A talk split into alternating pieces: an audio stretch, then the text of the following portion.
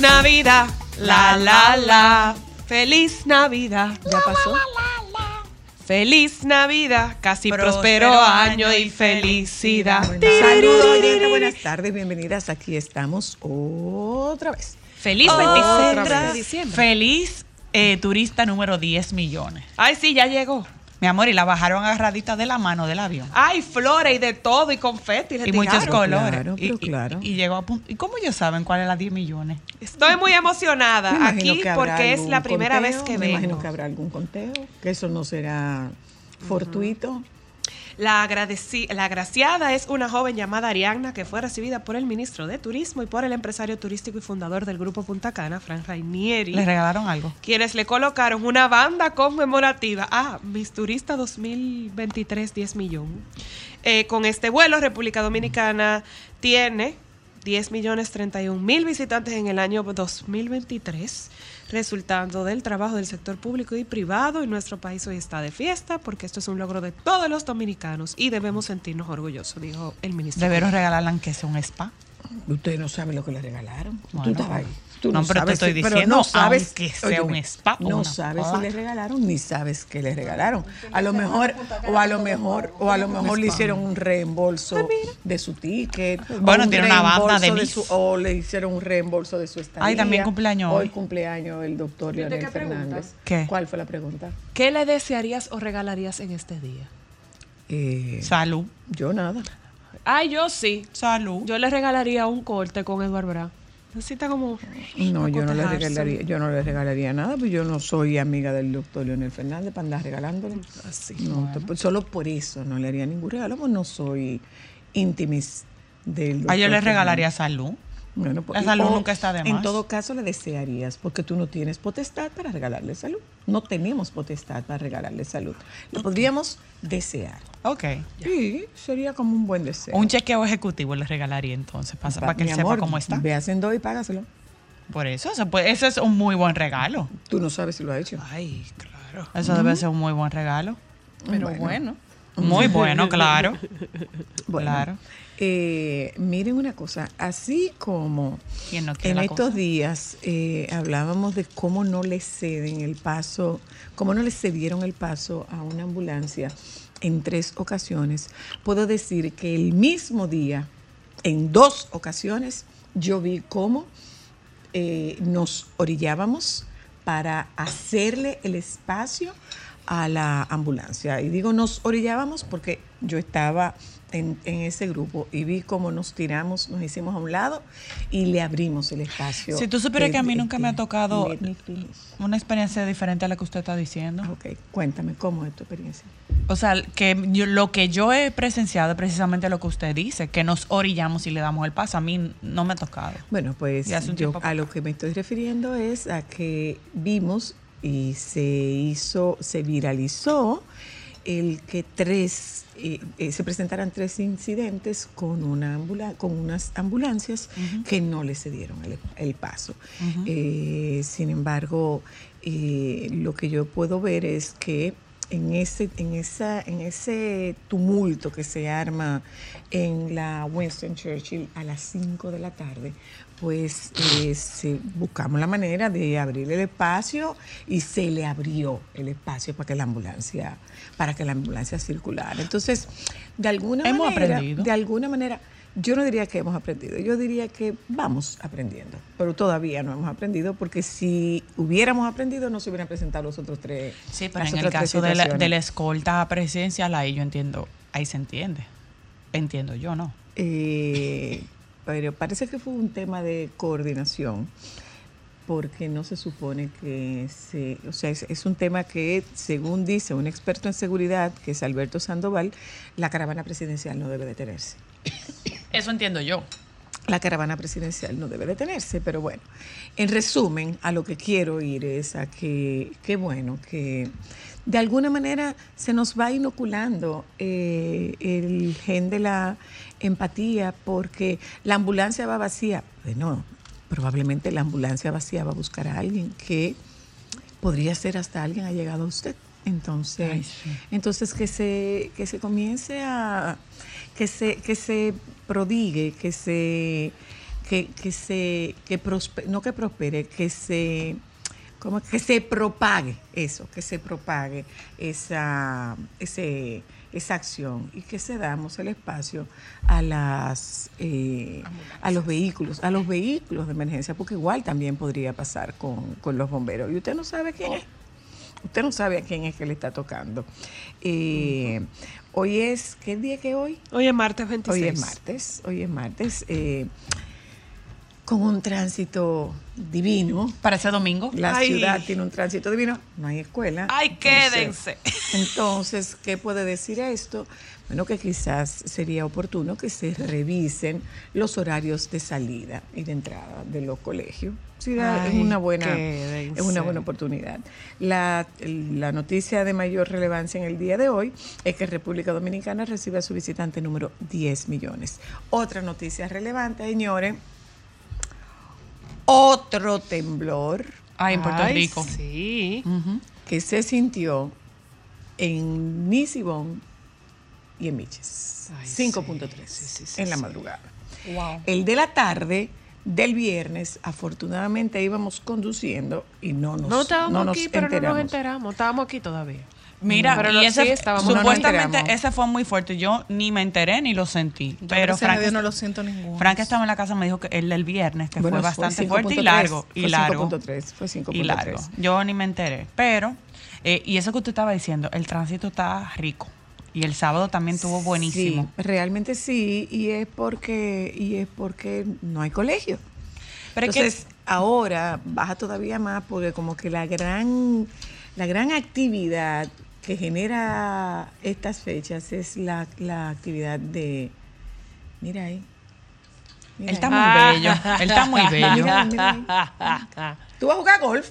a ¿Tú vas a jugar depositar golf? Ah, una entrega, ¡Qué aunque viene ahora. Tú sabes que yo siempre he pensado que, que aquí todo empieza a la misma hora y termina a la misma hora. O sea, pero- la vida económica no debería empezar, no la vida económica, la vida en general no debería, porque mira, los colegios La son la misma hora, los trabajos son laboral, la misma hora. Sí, pero la salida de los colegios no todas son a la misma No, hora. todas son a la misma hora. Empiezan a salir a las 12 y terminan de Lo salir que, a las pasa 6 es, y media. lo que pasa es que hay una ruta en la que tienen una salida que coincide con todo el mundo a la misma hora y eso le pasa a gente en cualquier barrio. ¿Por qué? O en cualquier ensanche o en cualquier sector. Dígale el nombre que usted le quiera poner. ¿Por qué? Porque están saliendo los estudiantes de básica, salen a una hora, pero hay otra hora en la que es el grueso que está saliendo y te entaponan toda la ciudad. No, y que hay colegios que empiezan a salir, como te digo, a mediodía con los más pequeñitos. Exacto. Pero entonces no se pueden ir a la casa para volver a, los, a buscar a los más grandes que salen a la una, otro que salen a las dos, otro que salen a las tres, otro que salen a las cinco. Las empresas empiezan a salir igual de la diferente. misma hora de almuerzo. La Entonces, ¿qué misma va a hora poder de pasar? almuerzo. ¿Qué, qué podría pasar, señores? Quizá nosotros vamos a tener que llegar al punto de, De hacerlo por turno. de México que, que tiene el hoy no circula, eh, pero, pero definitivamente alguna fórmula habrá que buscar. Hubo una Auxilio. época, yo recuerdo yo pequeña, obviamente no me acuerdo por qué razón, que, que Pero habían no como con, no con el placas transporte pares privado. y nones, no, no. no, era con el transporte privado, eran los carros públicos. Sí, los carros dependiendo- públicos. eh, pero, pero ustedes estaban, estas no habían nacido, creo que no. No, no, no, habían hubo, nacido. No, yo recuerdo incluso pequeña, yo tenía que tener como 5 o circulación. 6 años, hubo una, una situación que, que se transportaban, era pares y nones, o sea, yo las no recuerdo placas. eso. Yo, lo, yo que estaba yo bien recuerdo, pequeña. lo que yo recuerdo eran los carros públicos que eh, No, un no- día circulaban Pero pudo los haber sido de esa, un color y otro día circulaban los de otro color. En esa época. Eso sí yo lo La recuerdo. placa eran de color en ese momento. No, no, no, No. eran los carros que eran de color. Ah, había, había lo que se llamaban dos tonos, porque tenía Mm, eso, dos ya. colores, y había otro que tenía un solo color. Entonces había días en que circulaban los dos tonos y un, y un día en el que circulaba el de un solo color. Eso Ya. sí yo lo recuerdo. No, pero no éramos tantos. Tú sabes, hablando de transporte, me acabo de acordar de un anuncio que vi esta mañana, de que hay muchos eh, choferes de vehículos públicos que subieron el costo del transporte porque ellos no tienen doble sueldo y es una forma de ellos recibir el doble sueldo. Y un señor que hizo un comentario que me lo encontré tan genial, que decía, ellos no tienen doble sueldo, ¿y por qué no hacen oferta para Black Friday en el transporte? Que esta mañana, chequeando en las redes sociales, me topé con un señor que subió un letrero de un carro público que hablaba que como ellos no cobran doble sueldo, ellos hicieron un aumento en el costo del transporte para ellos cobrar su doble sueldo. Ajá. Entonces, en un comentario, alguien genial puso, ok, entendible que ellos se cobren el doble sueldo, pero ¿por qué no existe para ellos el Black Friday? Una oferta para los que se montan en los carros públicos. Ah, muy bien. Me parece una buena esta idea. llamada. Mira dónde están esos dos que hay que, hay que inscribirlo Hay uno que está buenísimo. en una visita. Mira, muchacha. Mi padre está Aló, buenísimo. Hola. Buenas. Aló. Buenas tardes. Se cayó, se cayó. Eh, Tú no dices que él está bu- Mira qué bello. no, él yo está. Nunca él está no, bellísimo. no, no, no, no, no, no, no, no, no, no, no. Buenísimo. Pero ¿qué, qué, qué fue lo que me perdí? ¿Alguna vez tú Él hiciste fue cuerpo oferta? hot, No. con cuadrito y todo. No, no, no es cierto, no es cierto. Hola, aló. No es cierto, ¿eh? Un cuerpo no es cierto. hot. Miren, es Ir- son Irving Alberti y, y Pepe Sierra que andan por ahí, pero nosotros no vamos a hablar con ellos in extenso, sino que un chin. ¿Cuándo es que ustedes estrenan? 19 de enero. ¿Te va a portar bien hoy? Aló, Aló, soy dígame. Escuché a Ámbar preguntar que, que, que- que le habían regalado a la turista número 10 millones. Ajá. Y de boca del turista, Del, del ministro. ministro, dijo, castigué a, a, a Rainieri con el costo de la, de la villa. Ah. Ay, le regalaron una villa, pero bien. Ah, pues mira. Una ahí hubo un villa, regalo. muy bien. Hubo un regalo. Muy bueno. bien. Muchísimas. Un no, no, una le regalaron villa, una una villa, le regalaron una estadía en una Ay, villa. eso está muy bien. Le regalaron una estadía en una villa. Mira, Muy bien. eh, Pepe Sierra y, y- e Irving Alberti andan por aquí eh, patrullando. Ven, cuéntenos qué es lo que, qué lo van a hacer ustedes dos. Corre. Pero, pero ¿por qué tú no te invitaste? Como debe ser. ¿Cómo así? De- sepárense. Uno para allá y el otro para acá. ¿Dónde es? Allá tú. Yo aquí. Allá Lejos tú. de él. Allá tú. Pero, pero está bien, pero salúdame primero. Mira, muchacho. Salúdame, mi amor, por favor. Dime tú. que- lo que- Él es un hombre Por bien aquí, comportado. Miren, miren ¿Cómo que yo no me invité? eh, no. Yo vengo al programa entero hoy, papá. ¿Quién dijo? Claro que sí. A mí me llamaron de producción que yo voy a pasarme el programa entero aquí. Ah, no, pues tú te crees que de ahí tú te sientas No, te no, para no. cuando tú quieras. Qué bueno, qué Hay bueno. que dar contenido mira, para TikTok. Mira, señores, yo debo decirles que en febrero del año pasado, no, febrero de este año, a mí me dieron algo, me dijeron, toma, lee eso. Esa es mi próxima obra. Genial. ¿Con quién? Ellos dos. Que son gemelos. Sí. Ellos dos que son gemelos. ¿Tú vas a hacer una obra con ellos dos? No, no, no, no. Ah. Tía, ¿cómo está? Cuña- Mira mi cuñada. No, tía por el cumpleaños, que vi que había un cumpleaños, una celebración, por eso es mi cuñada siempre. Mira, muchacho. Cuñada La forever. Ey, decimos. cuñada forever, que no se ofenda a nadie. Claro, Mira. cuñada forever. Explícale. Mira qué pasó. explícale. Escucha, Ámbar, escucha lo que. Yo Te puede es- integrar, hermana mayor. Venga, Eh, venga, eh, venga, mi Por cuñada, este venga. lado, por este lado. Escucha. Cuñada solo mía. Y de más Mira. nadie. Yo escribí eh, esta obra y entonces empezó como una comedia, pero me di cuenta que gracias a todas mis consultas eh, y mis eh, crisis de ansiedad y todo eso y dudas como padre, no hubo manera que yo no hiciera escribiendo humor, catarsis de todas las cosas que yo he vivido. Y terminó siendo algo muy psicológico que yo por arriba dije, wow, esto como que se metió muy pa, muy pa lo hondo, pero sigue siendo humor.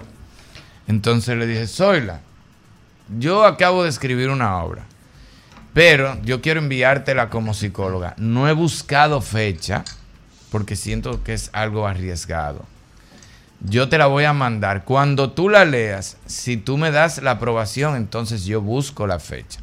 Y recuerdo que Sola la leyó camino a México, Camino a México. en un avión camino a México. Y cuando llegó, me llamó y me dijo, puedes buscar tu fecha ya. Eso está como debe de ser. Hicimos algún ajustico, poquitísima en tal cosa. cosa, en vez de esto, esta es la realidad. Y entonces por ahí ya yo busqué la fecha, arrancamos. Después el señor como médico, el señor Pepe, cuando empezamos los ensayos, un día dijo, ay, porque tú sabes que tú le sigues poniendo. Y le sigue poniendo los ensayos. Él dijo, ay, espérate. Y entonces nos reunimos con un psiquiatra. Y nos dijo, ahí hay como seis diagnósticos diferentes. Tú sabes que ustedes van a estar haciendo humor de cosas que hay gente que no se va a sentir cómoda. No incómoda en el sentido de pararse a vocear, sino internamente. Que le va a pa- mover cosas. Pero para eso es... Porque el- es un espejo. Exacto, para es un espejo. eso es el teatro, para sacudir a la gente. Me parece eh, formidable esto. Y, y de ahí entonces, y así es que ya termina, desde el mismo vientre ya esa obra, esa comedia, esa consulta con el psicólogo, con el psiquiatra, que empieza en enero, donde el señor y yo somos mellizos. Cuéntenos. Tú sabes don que- Pepe Sierra. Soy la que Yo le dije que me invitaran a un ensayo. ¿Tú sabes Sí, que- vamos, ya cuando estemos en, la sala, porque es que ahora lo- estamos en un cuartico ahí. Yo estaba leyendo la obra y yo empiezo a ver disonancias cognitivas. Empiezo a ver rasgos de personalidad límite. Empiezo a ver eh, trastornos obsesivos. Yo digo, pero Irving, ¿y de dónde tú te sacaste esto, mijo? Pero ¿y qué fue? Y yo dije, espérate, Irving, o tú lo estudiaste o tú lo viviste. ¿Cuál de las dos? Entonces, sabemos que estamos tratando un tema. La dos. La dos. La dos. dos, La las dos. Que Las dos. como yo decía ahorita, tengo dos opciones. Tengo la opción de decir, no, no, no. Esto fue una. Investigación. esto fue una investigación. Y tengo la otra opción de decir, no, yo arranqué a escribir y eso fue lo que me salió y la pegué. Irving, tú eres habladorísimo de ti. O sea, tú eres habladorísimo contigo. Tú no puedes tener nada tuyo guardado. Papi vive aquí ya, papi me dice, ¿y qué artista eres tú? Porque cada vez que tú coges un micrófono, tú hablas de tu vida. Digo, ¿y, qué quieres? ¿Que critique otro? ¿Que hable de otro? Él todo lo yo hablo de la mía, él todo lo tiro. escupe. Él todo lo escupe. Entonces ahí yo le digo, Gino, tenemos que asesorarnos de, de psiquiatría, porque aquí hay patologías cerebrales. Sí, claro. Y entonces el doctor Gino Martínez nos dijo después de ver el primer ensayo, dijo, esta obra es una bomba psicológica disfrazada de comedia. Sí lo es. Tú sabes por qué es un tema muy delicado la salud mental, pero da risa de principio a fin. O sea que Lo que pasa es que acuérdate que la risa es un mecanismo de defensa. sí, claro. De hecho, muchas veces la gente se ríe. El es- mejor de todos. Y es por nervio que la gente por se ríe. supuesto. Entonces, mucha gente se va a ver reflejada en el escenario. Y queremos luchar justamente sobre ese prejuicio de acudir a buscar ayuda. Pero tú te acuerdas, perdona, Pepe, que yo le había dicho, yo le había dicho a Irwin, yo quiero que la vea, porque te acuerdas que te dije, yo no diagnostico, quiero que la lea mi sobrino, que es Claro que sí. psiquiatra. Pero nosotros estábamos, fue cuando fuimos a la graduación de Jorge, nosotros estábamos en tema familiar, psiquiat- eh, eh, eh, vacaciones y no sé cuánto, yo no llegué a dársela a mi hermano, a mi sobrino. Pero sí te dije, esto es un tema que debe ser evaluado por un psiquiatra porque aquí hay necesidad de diagnóstico. Sí, sí, sí. Entonces, estamos tratando de que la gente vea una situación, se ría, pero se lleva un mensaje poderoso de que quizás yo necesito ayuda. Quizás yo debo alejarme del estigma, porque mi problema, y eso es algo que Irving y yo lo hemos dicho bastante, muchas veces tu sufrimiento que tú tienes años cargando se resuelve simplemente con buscar la ayuda en el momento adecuado y estás sufriendo innecesariamente, tienes una- un peso de años que no te deja dormir, que te está limitando tu vida sexual, que te aleja de, tus, de, tu, de tu entorno. Lo que pasa es que tú no Que lo te identificas. Lo que pasa es que tú no lo identificas. No puedes identificarlo. Y entonces, ojalá que quien vaya con uno al lado y dice, mira, tú tienes que ir. O, yo mismo digo, wow, de verdad, me di, la gota que rompió la, piedra, tengo que ir. Mira, eh, yo acabo de hacer una supervisión eh, con el doctor Mauricio Andolfi, que supervisa casos de un número muy reducido de psicólogos eh, eh, en nuestro país. Y de hecho, se acaba de hacer una, una, un, joint venture con, con la Academia de la Familia de Roma y Continuum, por lo que nosotros estaremos utilizando, el, ya tendremos la oportunidad de hablar más ampliamente sobre eso, estaremos utilizando el abordaje multigeneracional del cual es padre el doctor Mauricio Andolfi. Yo acabo de hacer una supervisión de solo a ocho terapeutas eh, dominicanos y el doctor Mauricio Andolfi decía algo tan importante como que la confianza promueve cambios y la confianza hace milagros. Otra de las cosas que dijo el doctor Andolfi que puede servirle mucho a ustedes es que las personas que van a terapia no están buscando solución. Lo que están buscando es que los oigan. Totalmente. Eso es lo que están buscando. Que lo escuchen. Que los escuchen. No están buscando Sí. cambio. Lo que están buscando es que los escuchen. Sin que los. Entonces, esta, esta, esta obra es un llamado de atención y puedo hablar de esa forma porque la leí y volví a leerla. Eh, es, un, es un llamado de atención, pero más que un llamado de atención es un espejo. Mírate en él. Si, Ay, te, re- sí. si te reconoces, Sí.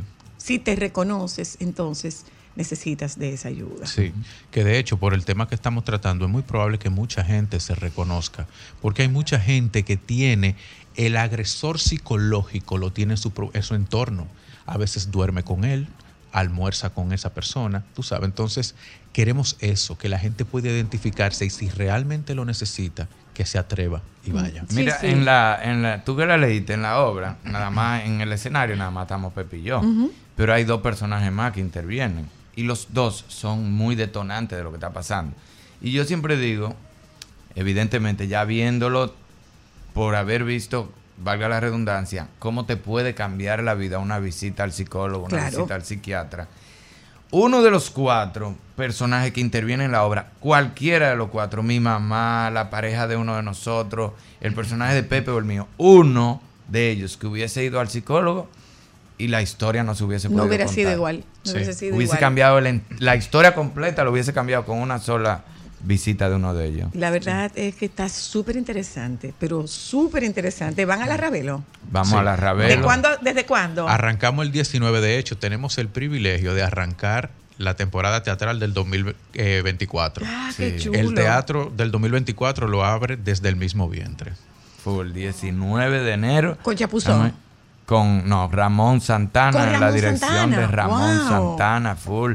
La escenografía de Fidel López, que para nosotros eso es como, wow, qué locura. Tú sabes que tú siempre oyes escenografía Fidel López.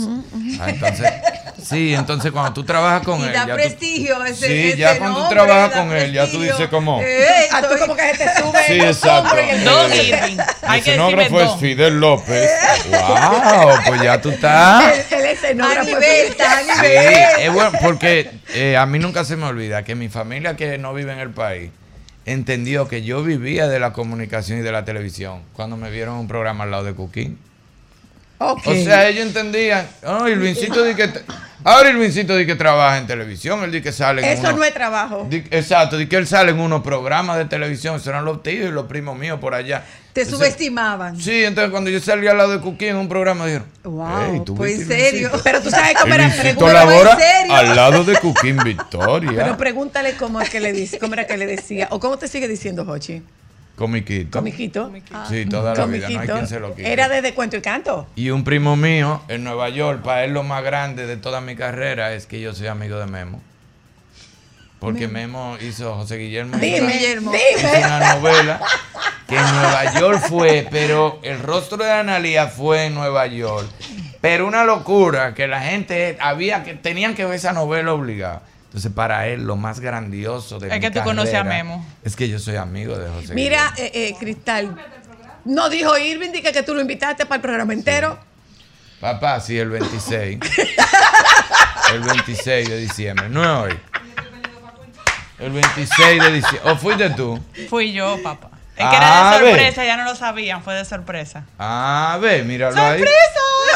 Míralo ahí, yo lo tengo aquí. Miren, vamos a un momento de publicidad. Que ¿Te salga, tu sorpresa? que de este programa salga lo que tenga que salir. Sabrá Dios lo que va a salir de aquí. El hombre se mudó ¿Para dónde? Ey, Él se tienen mudó. que ir, el verdadero patio ahora. Él se mudó. ¿A Él dónde? se mudó. Señores, porque es que.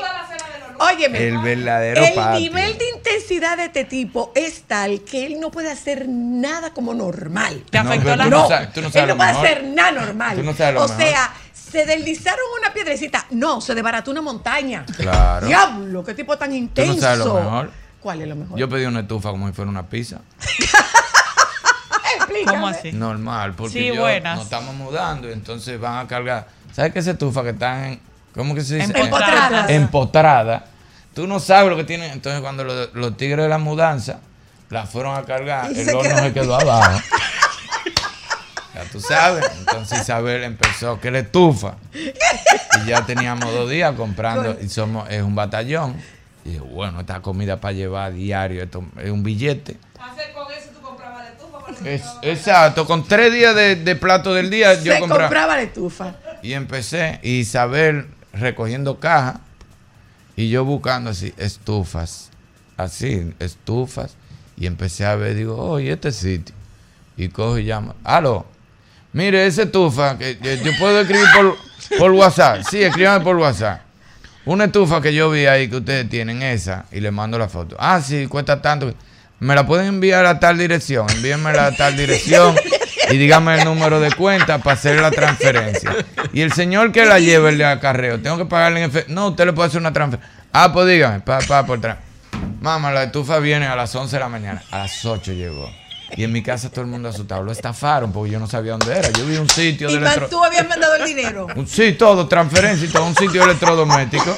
y en mi casa remate. lo engañaron, engañaron a papá, para todo el mundo hablando bajito. Y yo, mira, chilling, Ella va a llegar. viendo la gente con su mudanza, cargando cajas, y yo mirando.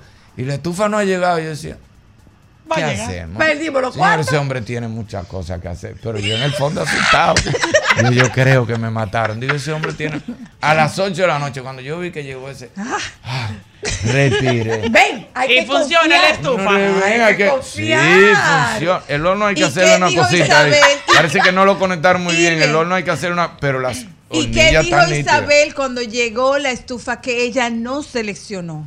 No, Ah. mi amor, cada vez que yo voy a buscarlo, yo, tengo, yo fui a buscar un, un mueble para una tele y tengo que mandarle la foto. Por eso. Porque ella me dijo, no es que yo no confíe en ti, es que pero- si yo me llevo de ti, tú vas a poner un mueble negro, una silla azul, una mesa rosada, Yo una no cosa. soy decoradora. Yo mi no soy de eso, mamá, mucho estoy haciendo yo. Yo voy a los sitios, mira esa mesa para la televisión. Que... Ah, sí, aquí está la caja. ¿Caja? ¿Para yo armarlo? No. Usted me la a Dámela en mi así. casa. Es que esa es la exhibición. Armen ustedes la de exhibición y denme esa.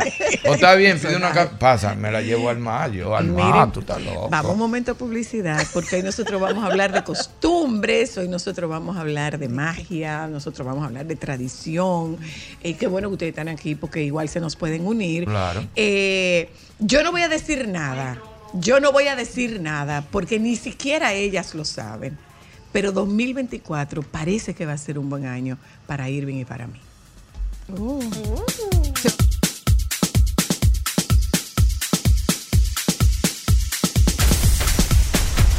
En esta Navidad, nuestro mejor regalo es para ti. Que la paz y el amor reinen en todos los hogares.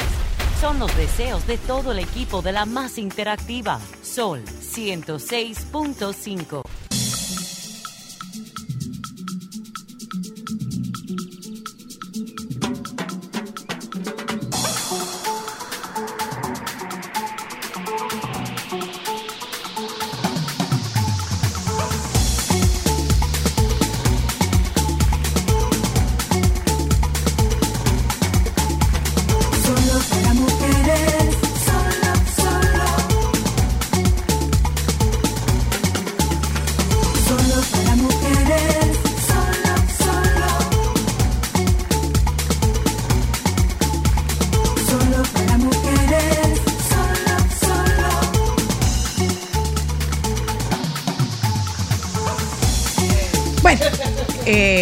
oyentas, estamos con, bueno, Irving Alberti, Pepe Sierra, Irving Alberti, Pepe Sierra, Clarín Di Esteban, la doctora Luna, mi Mi hermana cuñada. mayor, La cuñada de. Irving. Cuñada forever. La cuñada de Irving. Forever.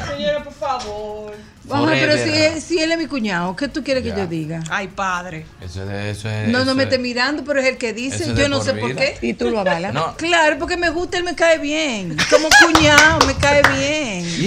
Pero tú eres hermana de Isabel. No, yo no sé. ¿Quién es Isabel? Ah, toma ahí, toma ahí. Eso es para que tú estés más clara por qué que ella es mi cuñada. Vamos a hablar de la No, maneja, Isabel. vamos a hablar del manejo de las que estoy. Vamos a hablar del manejo. No, ella lo sabe, ella lo sabe. Ella del sabe, de las- pero eh, perdón, antes de que tú arranques. Usted sabe el mejor cuento de el señor la primera vez que habló conmigo y me dijo, mira, nos encontramos en la recepción de un resort. Ah, La señora y yo íbamos a trabajar casualmente en ese hotel. Ah, sí, sí. Y nos encontramos... Pre-huracán. Exacto, pre-huracán. Y nos encontramos en la recepción. Y ella llama al señor. Y ellos era algo como eh, empezando, era algo empezando. Todavía no me merecía el respeto de una relación duradera. no. Y me pone el teléfono. ¡Ey, mi hermano! Éramos muy amigos de toda Sí. la vida. ¡Ey, mi hermano! ¿Cómo tú estás? ¿Todo bien? Aquí nos encontramos. Cuídamela. No, no, no. Te voy a pasar al gordo para que te la cuide él. Porque yo todavía no te garantizo que te la puedo cuidar. Yo te quiero y te admiro y te respeto, pero, todavía no estoy en eso. Todavía ustedes no han cruzado el tiempo de que yo te la pueda cuidar. Déjame pasarte otra gente para que te la pero en ese mismo, en ese mismo fin de semana que estábamos de trabajo, en ese mismo fin de semana, eh, llegamos a un sitio donde nos podíamos tomar un café y había, era como al aire libre porque se podía fumar. ¿Mm? El señor se iba a fumar un cigarrillo y nos sentamos, a- queremos sentarnos a tomar un café, el grupo. ¿Mm? Y hay una pareja sentada que Con rasgos no había- muy anglosajones. Muy anglosajones. Entonces, no había otra silla, sino que había una sola silla. Pero estaba esa mesa con estos dos señores que se estaban tomando un café. Y yo le digo, no, no, no, yo me voy a sentar allí adentro porque no hay espacio aquí afuera, nada más, y esa, esa mesa está ocupada. A lo que el señor dice, No, no, ven, ven, siéntate en la mía, que yo desde que todos gringos. Desde que todos gringos se paren de ahí, yo Que no están haciendo Que no nada. están haciendo nada, tienen rato, se bebieron su café. Y de que todos gringos se paren, yo cojo una silla de esa, siéntate en la mía. Y se paran y dicen, ya pueden usar nuestra silla. caballero". en perfecto español. en un mejor español que el mío. Ya pueden usar la silla, caballero.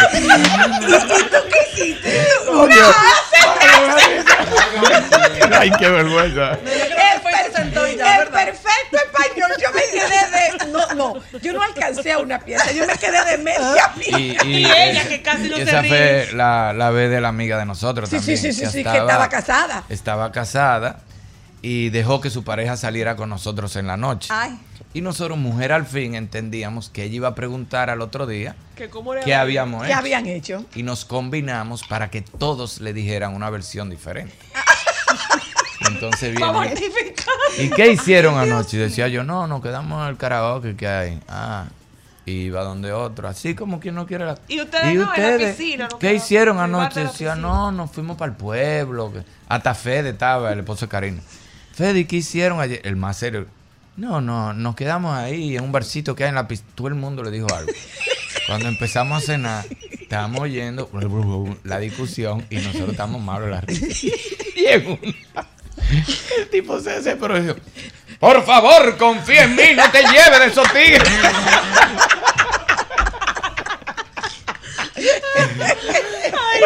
Tenemos historias. le van a poner a dormir Tenemos para los historias. Ya repito, no, no, no estoy autorizada, pero 2024 va a ser un buen año para Irving y para mí. Qué bueno, qué Va bueno, ser. qué bueno. Eh, hablemos de, Ah, eh, del manejo de las creencias. Eh, a propósito de la magia de la temporada. Eh, ¿Crees, no crees? Entonces mi creencia está por encima de la tuya, tu tradición está por encima de la mía. No, yo no creo en eso y yo le desmonto, le desmonto el santo eh, a la primera intención. Con la doctora Luna, la semana pasada hablábamos de lo significativo que había sido para nosotros eh, como, como familia, como hermanos, lo significativo que había sido para nosotros el Día de Reyes, porque no sabemos si era para nosotros o era para mi papá. Yo creo que era para mi papá. Y nosotros como que de yo como que lo disfrutamos, pero mi papá no podía. O sea, mi papá nos levantaba a las 4 de la mañana. Papi nos levantaba a las 4, a las 5 de la mañana. Llegaron los reyes, levántense. Y entonces en ese tiempo mi papá tenía una camioneta y nos montaba a nosotros y empezaba un recorrido por el pueblo por donde todos los sobrinos Los tíos, ah, y los hermanos. por, por los hermanos a buscar, a recoger sobrinos y a ver qué le habían dejado los reyes. En tu casa. En mi- no, no, no, en, en su casa, que qué le habían dejado los reyes.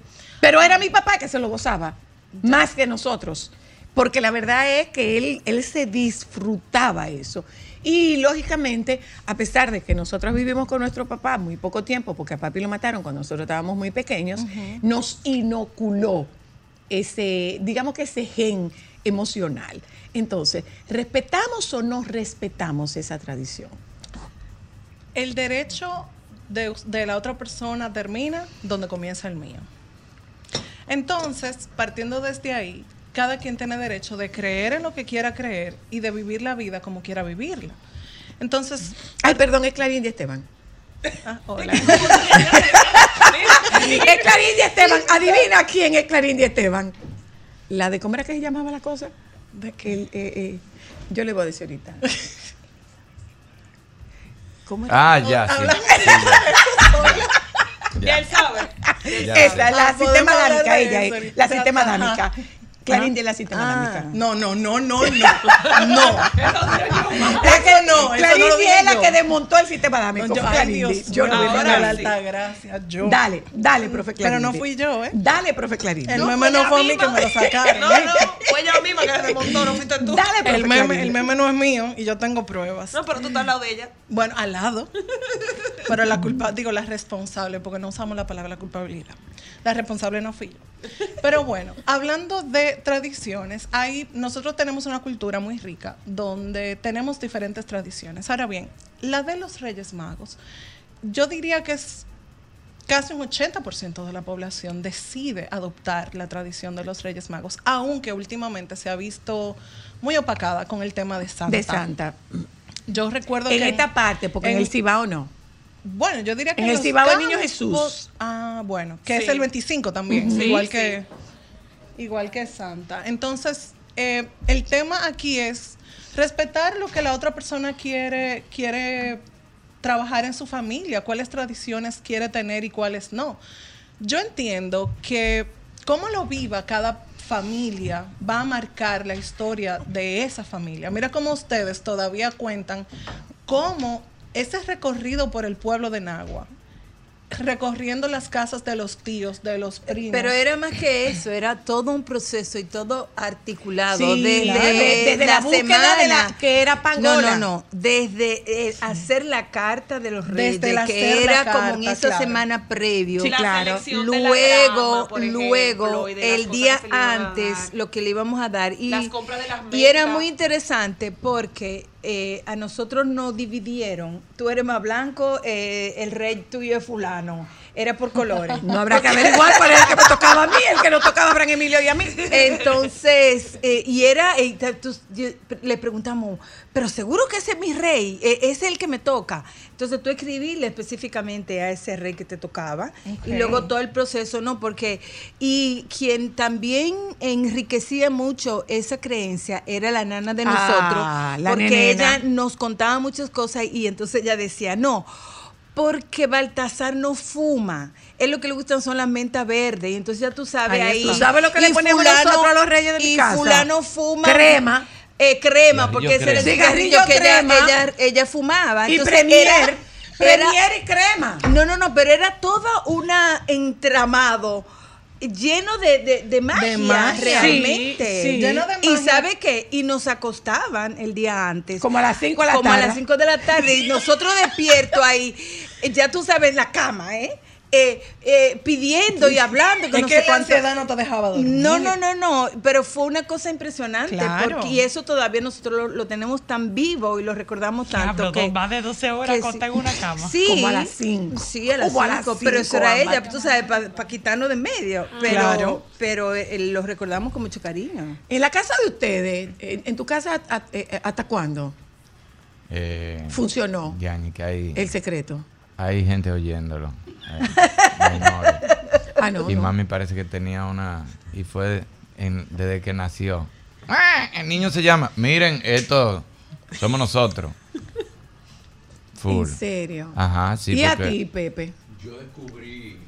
a mi tío disfrazado de, de Santa Claus. Y cuando él vio que yo lo vi, él me dio un cocotazo ¡Qué sutil, y me Pepe! mandó a dormir. O sea que yo perdí eso muy temprano, fruto de, fruto de un cocotazo de Santa Claus.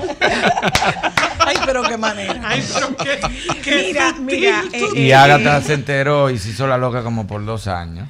Pero ella lo sabía, ella. Lo que pasa es que eh, hay, hay una historia que estaba contando Clarindi y, y tú como, como educadora, como psicóloga eh, infantil, eh, puedes valorar qué, qué tan impactante es esto para el imaginario de un niño que a posteriori, sobre todo ustedes dos como actores, qué tan importante es la alimentación del imaginario infantil. Te digo algo, yo sí. me enteré muchísimo tiempo antes de que se enterara Cristal y yo por no matar la ilusión yo no dije nada. Lo que pasa es que Como Cristal, lo que pasa años es me que Cristal, lo que pasa es que Cristal dio una respuesta espectacular y la respuesta espectacular de Cristal fue es que tú tienes que creer en él. Pero si no no te digo, visita. pero vuelvo y te tienes digo, que creer en él porque si no Pero no te mira visita. la magia del trabajo que tú hiciste que yo me enteré y yo no dije nada. Porque cualquier niño que tiene ese tipo de información, tú lo tiras para Lo adelante. tira para adelante. Yo me quedé callada porque yo dije, yo no le- mucho también. Y ya. yo no le quería Pero matar ¿cuál la cuál es la ventaja? ¿Y qué uno hace con eso? Que venga un niño que otro amiguito le dijo eso. Ya pasó. Pues yo Tú tienes- tú tienes un Yo supe de un cuento de uno que se paró tienes- arriba de un escritorio y dijo: Presten atención. En el colegio. Sí, me no acabo de enterar de algo. Presten atención Con todos. ese. Silencio arriba de un escritorio. Ya tú sabes, ahí estaban los papás el otro día con los gritos. Eso es un tema que vamos a hablar también. Claro. Porque ahí entra como tú como papá o, o como mamá o como padres, que cómo deciden manejarlo. Si yo hacía una historia ahorita y era que sucedió algo similar en la vida de un niño y el papá lo que hizo fue que le escribió una carta. Y en esa carta él le explicaba por qué que, el- que la tradición de los Reyes Magos venía y le hizo la historia que venía de mucho tiempo atrás y le hace la historia de quiénes eran los Reyes Magos y que cuando ellos, o sea, su mamá y su papá se enteraron de que ya él sabía cuál era la verdad, lo denominaron como guardián de la magia de Navidad. Oye, qué belleza. Ay, qué ápero. Oye, qué Entonces, belleza. Que ahora él se había enterado y que él se había eh, ganado ser guardián de la magia de Navidad y le hicieron un diploma, le hicieron una carta, una, una Qué cosa belleza. preciosa. Qué belleza, ¿eh? niño cuidando que Y nadie. eh, entonces Wow. ese niño fue el cuidador de la magia de sus hermanos, de todo su, de todo su, su medio, de sus compañeros del sí. Tú tienes que creer en los reyes y le hacía entonces la historia de quiénes eran los reyes magos. La verdad que, que Es una belleza, ¿eh? chulo, es una belleza. Yo creo que es un Mira, yo como- tengo, es un momento yo tengo un testimonio de alguien que lo publicó, por eso lo hago público, eh, que él decía que su hija le había dicho, que su hija le había dicho, oye, qué cosa tan bella, que su hija le dijo, la letra tuya y la de Santa son parecidas. Uy. Y él le dice, ¿tú crees? Y ella le dice, Santa existe. Y el papá le dice, hace mucho. Y le dice, ok, yo tenía esa duda. Bueno, pues no hay duda. Ya. Qué belleza. Y es alguien que tú conoces. Porque practica un deporte como el tuyo. Wow. Pero es que la verdad es que un momento, es un momento difícil y es como medio chocante, porque por ejemplo a mí me pasó el año pasado y me pasó este año otra vez. Y yo simplemente me senté con Mateo y le dije, mira, Santa es una ilusión y Santa es magia. Y para que Santa exista, tú tienes que creer. Santa no va donde no creen. Claro. Entonces, eh, el proceso de que él entre empieza por tu imaginación. Él va a existir mientras tú quieras que exista. Ahora, y esto va para Josefina y para Clarindi, la historia de que les estás mintiendo. Eh, bueno, la recomendación es que cuando ya los niños tienen la sospecha, entonces tú puedas darle una explicación y, y no continuar con la magia. Mira lo que eh, Clarindi plantea de cómo eh, hicieron compromisario a ese chico de, de guardar el secreto, eh, dándole la información de que sí, ciertamente, o sea, sí. Y como él, Pepe. Pepe, descubrió a Santa, ya no había vuelta para atrás, No, lo porque lo, lo vio. No, pero la no barba estaba mal puesta también. O sea, era una cosa, era una cosa muy fea. pero sí, Sí, pero eso fue una cosa muy fea. en esos dos en esas dos eh, situaciones los adultos asumieron y dijeron sí pues cierto eh, eh, eh, es, es un es una magia es un Es una cuento magia, es una magia. fábula Pero diríamos existió, pero pero es importante en ese momento darle información y eh, eh, si hay y en niños más pequeños puede guardar el secreto. Yo sí recuerdo que en el momento en que yo me enteré, yo me sentí no defraudada, no que me hayan, me, me mintieron, sino de que yo perdía esa ilusión de que anda, pues entonces ahora ya no me van a dejar los reyes y es, yo estaba Eso fue lo pendiente peor de de mi eso, época exactamente. Que no te iban a dejar. No, que no me dejaron sí, jamás. No te Ah. dejaron, porque a, a partir de que tú sabes, sabes la verdad, pues ya esa magia se pierde.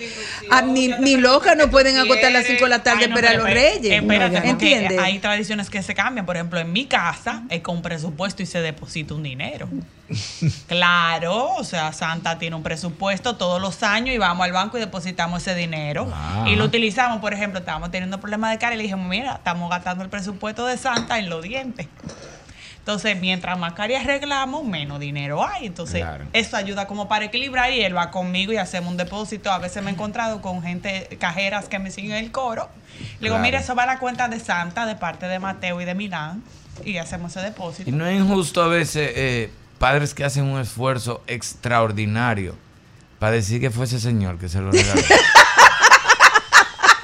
Yo siempre he tenido esa duda. es que tú estás O sea, que- que hablando yo estoy haciendo un esfuerzo extraordinario para que ese niño tenga eso.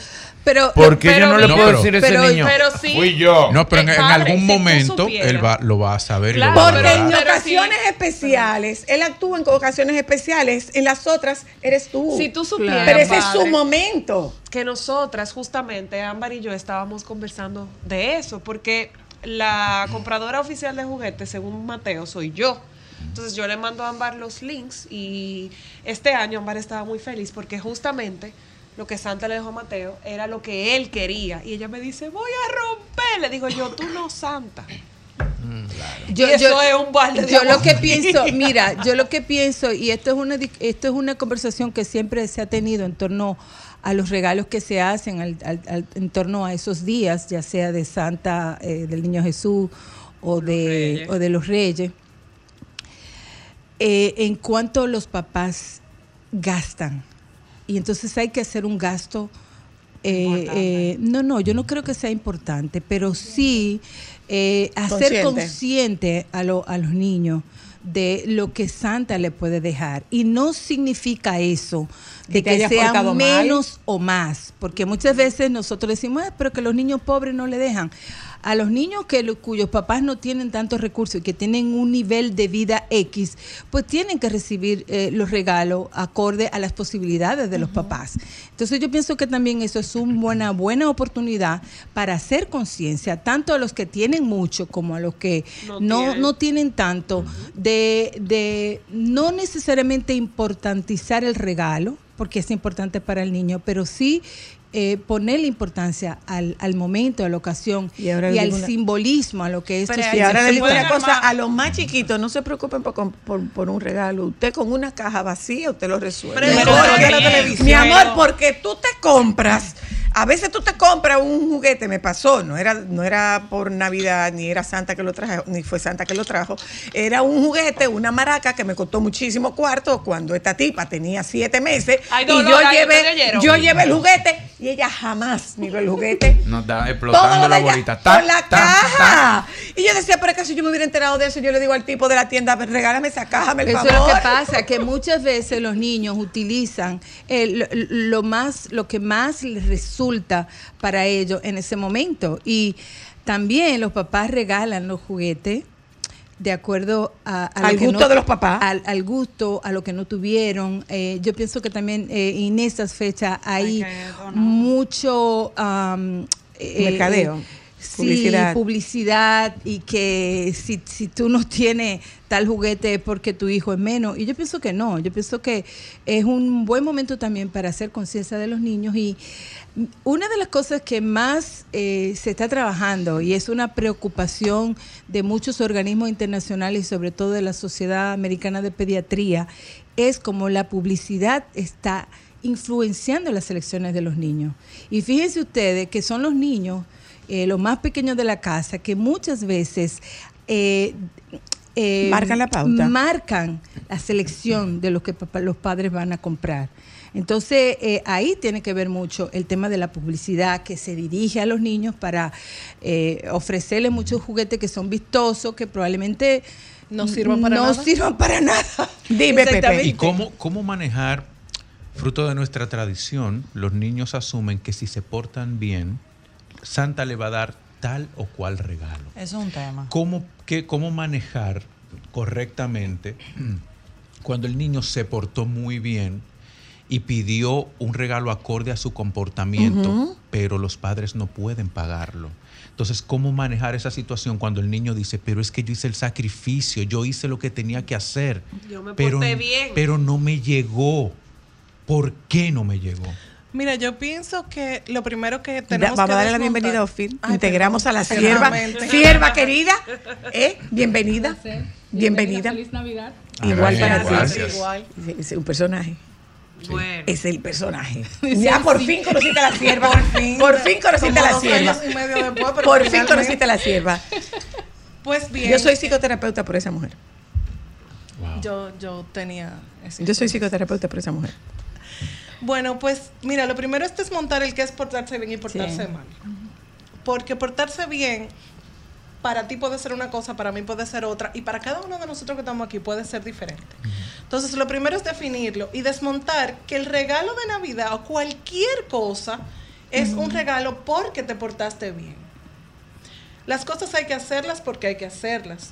Las reglas hay que seguirlas porque deben seguirse, porque vivimos en un mundo donde hay reglas, donde hay Claro. normas y hay que vivirlas porque nos toca. Claro. Ahora bien, tener un premio por eso es igual que yo pasé de curso, ¿qué tú me vas a regalar? Tú pasaste de curso y tu premio Porque de era curso. tu deber. Porque tú debes pasar de curso porque tú tienes que tener... Entonces, es desmontar el que los reyes o Santa o, o el niñito Jesús o la vieja Belén o quien sea que te... Que por cierto, yo no sé cuándo es que llega la vieja Belén. La vieja Belén no llega, o sea. no. Cuando ¿De dónde pueda. Cuando se, esa era que cuando se pueda. Está metida en un tapón de la 27. Bueno.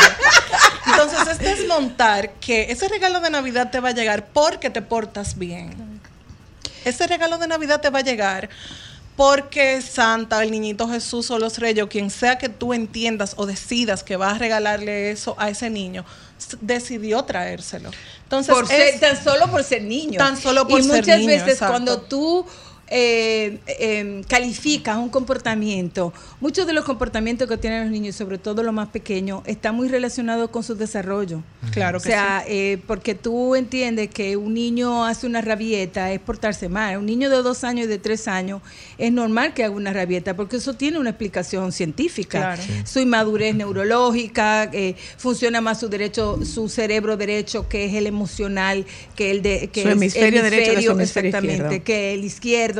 O sea, hay muchas situaciones que tienen explicación de los comportamientos de los niños que muchas veces son asumidos como malas conductas de los niños y no es así. Que deberíamos de Claro. montar el, el portarse bien, el portarse mal, porque Por entre iguales, entre iguales eso es un arma a doble filo, porque hay niños que le pueden decir, tú te portas mal, no te van a dejar nada, o sea, es un arma a doble filo que para de otros hecho niños. tuve, Claro. tuve la experiencia de, de tener que sentarme con una madre a explicarle eso un día que no me tocaba, que no era lo que me tocaba en ese momento, que ella amenazó a todos los niños del salón de clases de su hijo con Oh. que ellos se estaban portando muy mal y que Santa no le iba a dejar nada a nadie, porque ellos se estaban portando muy mal. Entonces, a mí como que me da una piquiña, bueno, tú lo sabes. Sí, a mí me da como una cosa cuando yo veo que se están violentando los derechos de los niños, que es que yo no me puedo quedar callada porque yo ni para allá iba. Pero yo escuché eso y yo dije, no, pero yo si yo me quedo aquí sentada, a mí como que me va de una vaina aquí. Y yo me paré y me fui y, y tuve que intervenir. Porque no, o sea, no es así. Portarse bien y portarse... Por, primero es por qué el niño está reaccionando de esa manera. Claro. Es ver a qué responde esa conducta. Es Porque toda conducta relativo, responde a algo, a una necesidad. Y cada niño es diferente, señora. Claro. O sea, hay que entender, todos somos los padres perfectos hasta que tenemos los hijos. Ese es mi punto de vista. Ahora cuando yo veo una gente, ay, que a mí me desespera tener un niño cuando yo estoy en un avión o un autobús. Tú no sabes lo que uno como papá pasa cuando un niño está incómodo y no porque tú quieres. O sea, y es muy duro cuando dicen, no, porque, y me está volviendo loca, para uno como papá, uno se muere la vergüenza y hay muchas cosas y hay mucho estrés y a veces uno se le nubla la vista por el estrés de lo que piensa el otro. Voy un Claro. momentito a publicidad, eh, sierva.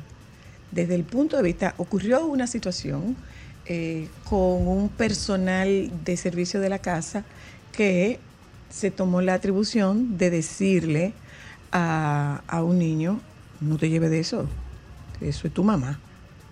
Entonces, tú como experta en recurso humano, eh, cómo se actúa frente a esa frente a esa situación. Pero además, eh, ustedes saben de qué nosotros vamos a hablar en la tarde de hoy. Del olor a chinchilín. Ay, sí. El olor no es bajo. ¡Ay, qué belleza!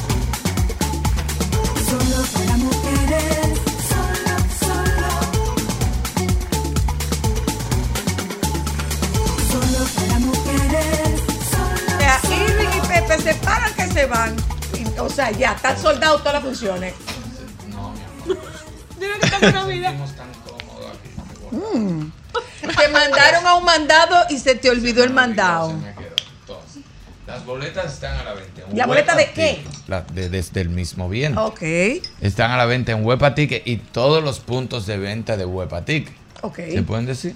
Adelante, dale. En Jumbo, en los supermercados, en todos los centros SCN. Ahí están las boletas a la venta. Y la puedes comprar online, no te tienes que parar de- de, tu casa. Y en el teatro también. A partir del 19 de enero, 19, 20, 21, 26, 27, 28. Anden vivo porque van a mil. eh, las primeras van a mil. Para que después no me llame el último día. Ay, guárdame uno. Ya se vendieron. Guárdame dos. Pero primo, si usted primo mío debió Ya tú tienes la de Mijares. Ya tú tienes la de Mijares y Lucero que en abril. Tú no puedes tener la mía que en enero. Y la de Andrea Bocelli. Y la de Bocelli en febrero. Miguel y la de Juan Luis. Ya tú tienes la de toda esa gente que son en abril, en mayo. pero Tú no puedes comprar la mía que en enero adelante porque somos familia. Entonces, no, pues ¿qué hago? Paro lo que compraron en, en octubre y te siento a ti que no tenía. No, ese es mi No, primo. pues compra ahora las boletas con tiempo que van a mil. Sala y Ravelo. Si yo, Y se llena si dije rápido seis días, Sí. Yo no soy un tipo ambicioso que si digo seis días, abro cuatro. Tú no eres ambicioso, pero si Rancé está por ahí. Ah, no, no, porque Rancé ya él se acostumbró a mí, ya él sabe que si yo dije ese día, es ese día, pero ese día él paró a su mamá y a su papá y lo sentó arriba en la tarima. Espérate, que se vendieron esas dos. Y yo decía, No me diga eso. Rancé. Paró al papá y a la mamá. Y a Angie, a mi hermana. Bueno, tía Angie, espérese, que esa silla se vendió. Mi hermana sentada arriba. Y yo, Angie, ¿qué tú haces ahí al lado de la tarima? Y dice, me paró. que se esa boleta". Entonces, en el teatro no se pueden poner silla extra. Entonces, aquí tienen que comprar con tiempo. 19, Vamos a ir 20, con 21 José y. Ana, con José y Ana, ya que viene, viene mi sobrino. Sí, sí, 19, ahí 20, ten- tenemos, 21, que, 26, tenemos que 27, calcular 28, esas el día que fechas. ustedes quieran. Y Ok, vamos entonces. Huepa Tickets. Y señores, la sala Ravelo es comodísima.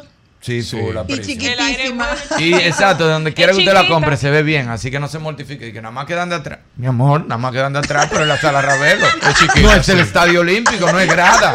179 ¿Qué quiere? personas. Que divide especial guest VIP. Son 200 butacas, 170, 190 butacas. Siéntase No hay No. más. No, No No hay más. Tranquilízate, amor, que Es te veo- te veo- Pregúntaselo a Pepe. Tranquilízate. Es que tú anuncias Tranquilízate. seis meses. Yo trabajo con mucho tiempo. Pregúntaselo a Pepe. Tú anuncias seis meses antes y te llama una gente desesperada el mismo día. ¿Cómo va a ser que me quede? Debes, no debes quedarte afuera, no. Es que voy a poner una gente en la puerta que si llegas te devuelve. Porque, Que no entre. porque tengo seis meses diciendo, ¿por qué me llamas hoy? ¿Y la de Mijares la tiene? Sí, eso en abril. Compra la mía. ¿A qué qué huelen los muchachos? Catinillo. ¿Qué es eso? Es una combinación de seis olores.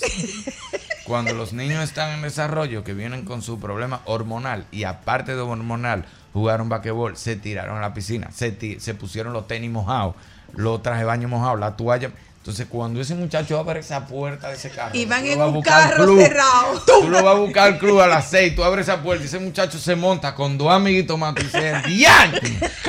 Excepto, hay que darle ozono al carro. Ay, gracias a ustedes.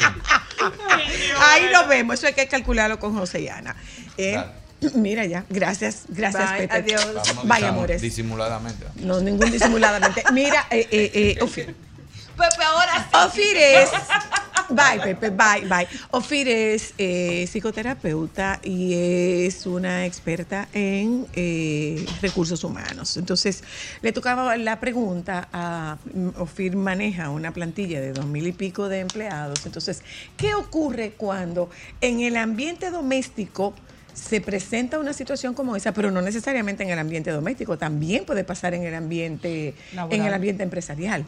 De que yo me tome la, que yo me arrogue el derecho de decirle a alguien algo que contraviene las normas familiares. Bueno, mira, en el caso de la doméstica es mucho más común de lo que uno pensara. ¿Por Ah, qué? sí. Sí, claro, porque es que eh, la doméstica muchas veces la tenemos que contratar de emergencia. Sí. Es que se me fue la muchacha y no tengo con quién dejar los niños y mira, tú no conoces a alguien, refiéreme. Entonces, en ese en esa contratación no nos da el chance de nosotros poder hablar con esa joven o con esa muchacha o esa señora y acordar esas reglas. Que la tiene que poner quién? El dueño de la casa o la señora de la casa. Y decirle cuáles son los, los modales que se, ah, que se conviven en la familia. Que uno Entonces, pensaría, Ofir, que esas son cosas que no hay que hablarlas. ¿Cómo no? Por Sí, supuesto pues, que se sí. piensa que no, ahí, que no, es, ahí es que, que está, el detalle. problema. Que tú crees que no, pero por supuesto, si tú le dejas a tus hijos a otro ser humano que no es familia tuya y tú tienes una regla y tú tienes muy claro cómo tú vas a Pero cálmese, doctora. No. pero cálmese, que pero es que cálmese, doctora. Cálmese, doctora. no, no. Eh, mira, es que realmente la rep- me, no es que estoy enojada, pero No, no, me No, no, no, no, no, no, no. Eh, no, ella, reac- ella no, reacciona así cuando ve un niño en que ese Lo que pasa en es que hay muchos niños que lo ponen en riesgo cuando tú lo dejas con una persona eh, al cuidado que no tiene la formación mínima para cuidar a un niño. Y entonces los papás muchas veces porque ah porque ella limpia porque ella cocina porque ella es buena porque no me responde pero muchas veces no se detiene a ver cómo esa niña esa muchacha está tratando a mi hijo Así cómo es, le habla así es. hay muchas mm, personas que están en el servicio de la casa que le pegan a los niños, que le hablan mal, es, que lo dejan llorar, que lo sacan de la casa. Bueno, yo comentaba de una situación que yo veo todos los días, no me atrevo a decirlo porque bueno, eh, pero son unas muchachas que están en un edificio que cuando se van las personas lo- lo- a, a trabajar, ellas bajan y se juntan con lo, lo- Con el personal de servicio de, de de las servicio, áreas. exactamente, pero tienen dos niños ahí y yo digo, ¿qué conversación están escuchando estos niños ante este grupo de personas adultas que están en, en bochinche? ¿Entiendes? Entonces, ¿cómo- Bueno, y, lo, se y procede? lo más lo más importante es, aquí en este país todavía ya está cambiando un poco, pero en otros países, por ejemplo, como Europa, las muchachas que atienden los niños son profesionales, profesionales sí. que se forman para poder atender eh, esos niños dependiendo de la familia donde vayan, tienen que saber cierto idioma y tienen que tener un nivel de profesionalización. Pero aquí, en nuestro país, Eso no existe. eso no existe. Entonces tú Para contratas a la muchacha que te refirieron y esa muchacha con qué viene, con lo que traía del barrio, con lo que traía de su casa y qué es lo que se va, qué es lo que va a enseñarle a esos niños, lo que ella lo- culturalmente tiene Lo para poco dar. que En puede sentido, dar. lo que ella puede en dar. ese por ejemplo, ¿cómo se trabaja eh, en ese sentido el tema de las religiones? Porque eh, quien te da asistencia en tu hogar no necesariamente tiene una religión igual que la tuya. Por ejemplo, hay religiones que no celebran los cumpleaños. En mi casa celebramos a tu moquito que pase. Eh, ¿Cómo lo manejamos? Eh, ¿Debo hablar del tema? ¿No debo hablar del tema? O sea, ¿cómo se puede tratar con altura sin que el otro se ofenda o que entienda que tú le estás limitando su Pero que, expresión? pero que tampoco ofendan la tuya. No, No, que claro. no se ofendan No. mutuamente, pero tú sabes. A ver, Mira, muchos de los valores cristianos que tienen muchos niños son producto de ese de ese servicio que tenían en la casa, que vino Sí. ya con unos valores cristianos X. sí. Pero, eh, como le decía al principio, aquí es fundamental que se tenga esa conversación. No descalificar la religión que traiga el servicio que tenemos en la casa, pero sí conversar de cómo nosotros nos manejamos en eso, cómo entendemos que hay algunos, los, los católicos, por ejemplo, rezan. Si yo en mi religión soy evangélica, yo le voy a enseñar a mi hijo a, a orar, que es diferente a como lo hacen los católicos, pero explicarle que en sentido general es lo mismo. Que nosotros, por ejemplo, no, si yo, en mi caso, que soy de una religión diferente, nosotros no, no hacemos un rosario, pero sí le oramos al, al- a Papá Dios, al Niño Jesús en esta, en estos términos, y respetando su forma y que también respete la nuestra. Pero la regla eso- la pones tú en la las- casa. no, pero las reglas Las la pone. normas las tiene que claro, poner tiene que papá y poner papá y mamá en la casa. Y si no estás de acuerdo, pues entonces tú tienes que ir haciendo ese cambio. Eh, eh, Porque como entonces te va, te va a generar ahora, una ahora. situación de conflicto. Ahora, hay un tema supuesto. y es la posibilidad de que a mí me demanden por un, por un despido eh, injustificado. Según la ley, eso no, puede pasar por no un te- tema de tus No creencias. es- no es frecuente. aquí, en- aquí en- todavía en nuestro país no está legalmente establecido No hay el tema, ese- ah, más allá de lo que dice la Constitución, que tú no puedes discriminar por religión, por raza, por nada de eso. Eso es un tema ya, pero laboralmente no puede haber, no te pueden hacer porque el ser humano puede demandar por lo que considere que fue afectado, pero al final no creo que vaya a prosperar, pero sí se tienen que establecer esas reglas y es un respeto de ambas partes, porque yo no me voy a meter con tu religión, pero tú no te vas a meter con la mía. Hay algunas religiones que son mucho más eh, ¿cómo te voy a Radicales. decir? Más radicales, ese es el término. Entonces, en esa radicalidad, yo voy a tratar de que ese niño se comporte de acuerdo a como yo entiendo y creo que es el comportamiento religioso aceptable. Por eso, como decía Josefina, las reglas las debe poner el que me está contratando. ¿Y cuándo debo se ser claro. ponen esas reglas? Al momento de Al contratar. momento de la contratación, Pero independientemente de la urgencia de la contratación. tú decides ahí qué es primordial para ti. O, la- o- o dejar a los niños solos o luego discutir el tema trivial de religión No, no, y no, lo que pero demás. ahí, por ejemplo, yo sí que soy radical en ese sentido, porque si tú no tienes una persona competente que no te da seguridad, busca otro recurso. No, pero lo que sucede en algunos casos es que yo no puedo dejar el niño solo. Y como esos son temas que yo lo puedo trabajar en, en un momento más, o sea, más tranquilo, no lo tengo que hacer como, pero sí tengo que tener esa conversación, que lo que debiera suceder es que yo como estoy contratando, hago una entrevista previa donde yo levante esa información, Y donde yo no conozca. hacemos entrevista no previa no hacemos entrevi- solicitamos solic- documentos, documenta no nada, no se documenta. eh, Entonces, eh, eh, eso es lo que debe suceder. Incluso análisis. Ahora sí, tuve que contratar no porque por la urgencia. Se sí supone que eso no se Sí debe. se debe, se puede. se Claro, puede, lo que se no puede, se se puede, puede. es hacer una prueba de Una VIH, prueba de VIH, VIH porque no, la ley lo prohíbe, pero toda toda persona que que está cuidando niños, inclusive Claro, es una conversación puede. que nosotros tuvimos aquí, Sí. toda persona que está cerca de un niño, inclusive de una persona envejeciente, debe de tener una Claro, condición de un- salud un conocida. expediente médico, Porque claro. son personas que están en, en, el, en, el, en los En la límites de la vida, digo, en los extremos, que son muy vulnerables a cualquier Y, situación. Y el- eso es la misma ley importante. establece que se debe someter a esos exámenes médicos que sean necesarios para el puesto que va a desempeñar. Bueno, Ok. pero así como Porque- empleado de una empresa, en algunos lugares te hacen eh, eh, exámenes Es médicos. necesario. No, en, todas las empresas, porque es que el código lo dice. Yo no puedo Sí. poner a una persona en un puesto de trabajo para el cual no está competente. tiene que tener la competencia física y académica y de aptitud para poder trabajar. Y si hay alguna Y chica que nos esté eh, escuchando que también eh, del servicio de asistencia en el hogar, es una conversación que ella puede poner con los dueños de la casa. Miren, yo tengo estas, cría- estas creencias. Por ejemplo, yo tenía una chica que trabaja en casa, que trabajaba en casa, que ella no hace ningún tipo de celebración. Y yo un día le invité, no, mire, que le vamos a partir un bizcocho al, al- al niño. Y, y ella como que no quiso, y yo simple, me limité porque tampoco la quiero ofender, ni la quiero claro, poner como en una obligarla. situación incómoda. Y tiene que ser una, una conversación de ambas partes. O sea, si tu jefe no te lo pone, ponlo tú. Porque si tú tienes una religión donde eh, eh, en esa casa se celebra algo que pueda ir en contra o te pueda traer un problema con tu fe, eso es algo que hay que hablarlo también. Pero lo cierto que yo sé por, por experiencia es que se puede convivir perfectamente entre esos dos mundos. Tú puedes ser de una religión, hay muchas muchachas buenas que tienen una religión X diferente a la, a la nuestra, pero se convive porque se conversa y se respeta. Eso lo he visto mucho, que se respeta. Hay muchas muchas siervas que trabajan en casa de Sí, familia, que sí. no tienen su misma religión, pero eso se respeta, se conversa y como dice Josefina, se ponen esas reglas de que tampoco tú no me puedes venir a evangelizar A mi niño, a adoctrinar muchacho. mi niño, pero hay cosas que son comunes como el respeto, los valores, la oración, las creencias en Dios, que eso lo inculcan esas muchachas con mucha frecuencia y los niños realmente eh, sí. Lo le va bien, lo Nosotros, aprecian y nosotros podemos decir, religiones. nosotros Exacto. podemos decir en el caso de nosotros que la, la nenena que fue el ángel, el ángel que, que nuestros padres pusieron en nuestro camino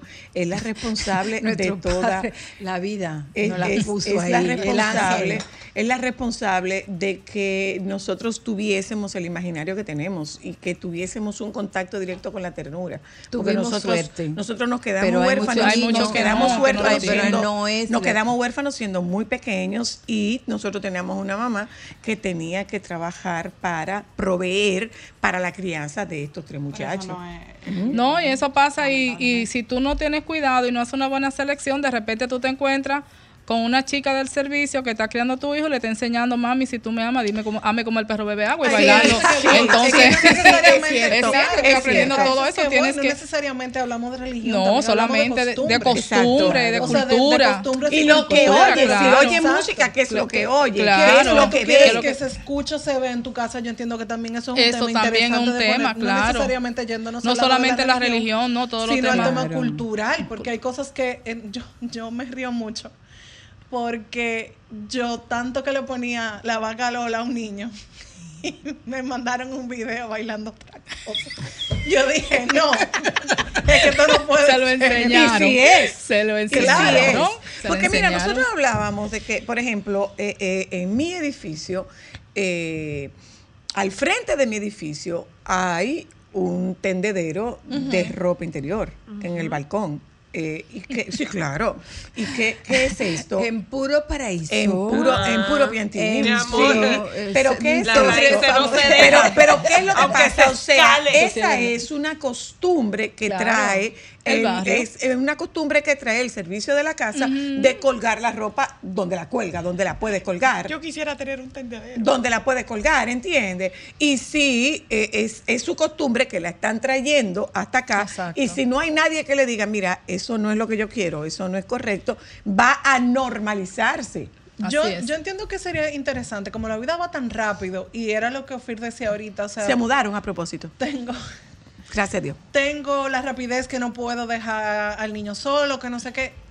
Tener un manual para, para el personal de servicio sería como hay quienes lo, interesante. hay quienes lo tienen, no tienen un manual, pero sí tienen ya esas reglas escritas que se la dejan al servicio. Yo estoy creando uno de cómo hacer los oficios para mi paz mental. No, ay, sí. Claro, yo lo Eh, estoy haciendo de cómo tender una cama, de cómo se plancha una Pero ropa, de cómo se limpia una sala. Pero está Yo- interesante yo, lo del manual, muy mi- interesante. Como para yo tener mi paz, En mi experiencia, cuando yo tenía. Ay, yo creía que era culinaria que pequeños- iba a decir. No, claro que no. No, porque después de lo del bizcocho, que es importante que tú.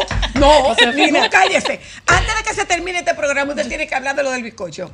Eh, mira, un- yo, una de las cosas que yo hacía cuando yo tenía mis hijos pequeños, que por fortuna eh, tenía trabajo y siempre mis hijos, había alguien de la familia con ellos, nunca lo dejé solo.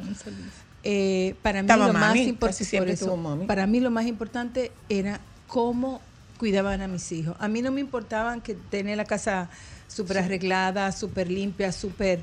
Obviamente, Claro. Eh, pero no Pero era no- no exigente en, eso, en ese en Sin esos embargo, ámbitos. perdona por, la, pero, perdona por la interrupción, pero hubo una que a ti, a ella la descolocó. Que no me le haga avioncito, que no persiga al niño para comer. Y ella le dijo, ay doctora, a mí lo que me importa es que él coma. Y si tengo que recorrer la casa entera para que coma, yo voy a recorrer la casa entera para que coma. En ese, en ese sentido, eh, eh, yo come. priorizaba eh, eh, La atención de mis hijos. Pero ¿por qué ven, traigo esto? No es un ejemplo de que eh, soy la mejor mamá. Es de que hay esas personas que cuidan niños y aparte de eso tienen que limpiar la casa y tener la casa arreglada. Hay que priorizar porque es que no lo pueden no hacer todo. es. Entonces Claro. eso es necesario. Yo lo que planteo es que los niños sean el centro de toda la atención de los papás, de la mamá, de la gente que lo cuide, porque muchas veces suelen ser eh, las decisiones en, en segunda posición y No. es. ¿Y cuántos niños que se han salvado por un servicio? Porque los Claro. padres están ausentes la mayor parte del tiempo. Claro. Y son, están trabajando y muy ocupados. Y quien se ha ocupado Hay unas que son sí, de por supuesto, sin denotar de, de- de- de su necesidad, porque sí que lo necesitamos. Lo que yo quiero dejar claro es justamente de que primero nosotros tenemos que poner las reglas claras, eh, tenemos que estar pendientes y no dejar toda responsabilidad. Yo cuando era médico en la Plaza de la Salud recuerdo que yo daba mucho boche a las mamás porque me decían... eh, eh, y de Cuando boche- eras médico, cuando No, ejercías, o sea, ya dejaste de hacerlo. Perdón. Es cuando ejercía en la plaza. Eh, de en la en Cuando eh, ejercía en la sí, plaza. Porque ahora mismo yo no tengo consulta, pero yo decía, eh, ¿cuándo tienes fiebre? Ah, yo no sé porque yo no trabajo. Entonces, porque tú trabajas, no eres mamá. Eh, ¿Cuántas veces he hecho pupú? Ay, no, yo no sé. ¿Tú entiendes? O sea, lo- porque le deja muchas responsabilidades a las personas. Pero tú sabes que hay colegas hijos. tuyos que no aceptan niñeras. Claro, y eso muchos está niños, muy bien. No y muchos niños No que aceptan van Pero hay qué mamás buena que noticia mandan, me has hay dado mamás- a mí. sí, sí, señor. Entonces, hay mamás que mandan al niño con La la, nana. responsabilidad y hay, no hay médicos que dicen, no, no, no, no, a mí que venga mamá, con la mamá. por supuesto. Pero mira, es muy buena Se terminó el tiempo, dijo Alejandro. Se Ay. terminó el tiempo. Pero- Nos queda pendiente el tema de los olores, doctora. Ah. En su próxima visita A tendremos a hablar. No, a niño no. A niño. A niño no. Ay, no, los niños huelen rico. No, no, no, a A chinchilín, a ojuelita. A ojuelita, Oh, que yo digo. Gracias, sierva, Siempre a su orden, de mi sierva de alma. mi corazón, Eh, todo el gracias, tiempo, gracias a ustedes. profe Clarindi. Gracias, doctora Luna, que cada día ella va como arriesgándose más y arriesgándose más. ¿Qué fue lo que pasó con el bizcocho de nuestra fiesta Ay, de Navidad? ay. Que la doctora llevó un bizcocho. Eso fue la sensación no puedo decirlo, era muy bueno el bizcocho. Eso fue lo que pasó. Que no quedaron ching. Era muy bueno el bizcocho. Queremos más. Era muy bueno el bizcocho. Más. Queremos No más. quedó ni un chin. sobre todo Sobra, tú quieres uno. Como dices tú, atrévete para que tú veas.